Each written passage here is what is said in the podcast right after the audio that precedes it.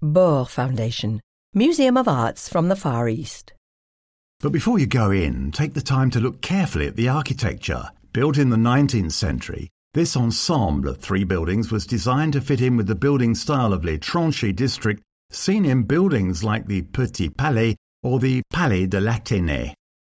It was built by the architect Charles Gamper and Jean-Louis Cayla and commissioned by Madame Micheli Ador, wife of the botanist Marc Micheli.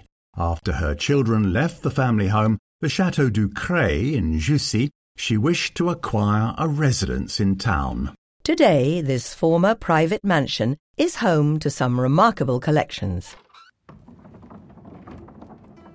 Here, you are entering another world, the world of emperors and samurais, the world of Alfred Baur, collector of all things Asian.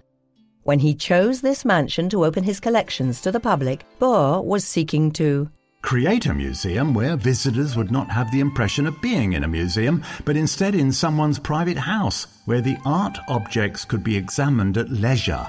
monochromes from the Song dynasty, 960 to 1279, Chinese snuff bottles, Japanese lacquerwork sets. The objects you are about to see are priceless. Chosen for their perfection, the Chinese pieces exhibited over two floors of the museum give a broad outline of the history of Chinese ceramics, covering more than 12 centuries. Let's look at one particular example the chicken cup. Represented on this tiny cup are a cock, hen, and chick scratching about in the grass. Estelle Niklès, assistant curator of the museum, explains. The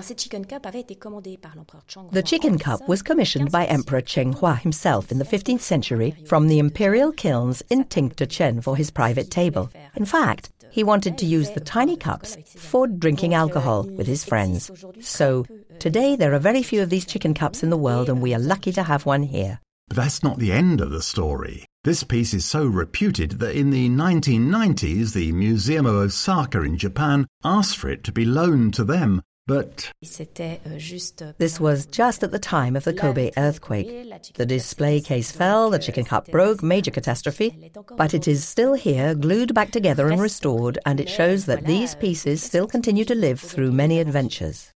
Just like the building, which changes its appearance according to its owners. When the private mansion was transformed into a museum, the stairs leading to the servants' areas disappeared to be replaced by a Japanese style lacquerwork staircase. Later, in 1970, the addition of a corner tower enabled the exhibition space to be extended. Nowadays, on the second floor of the tower is an exhibition of netsuke. These are button shaped objects of art on which were attached strings for the accessories that the Japanese hung from their belts. From works of art in miniature to architecture, the Baur Foundation possesses treasures of all shapes and sizes.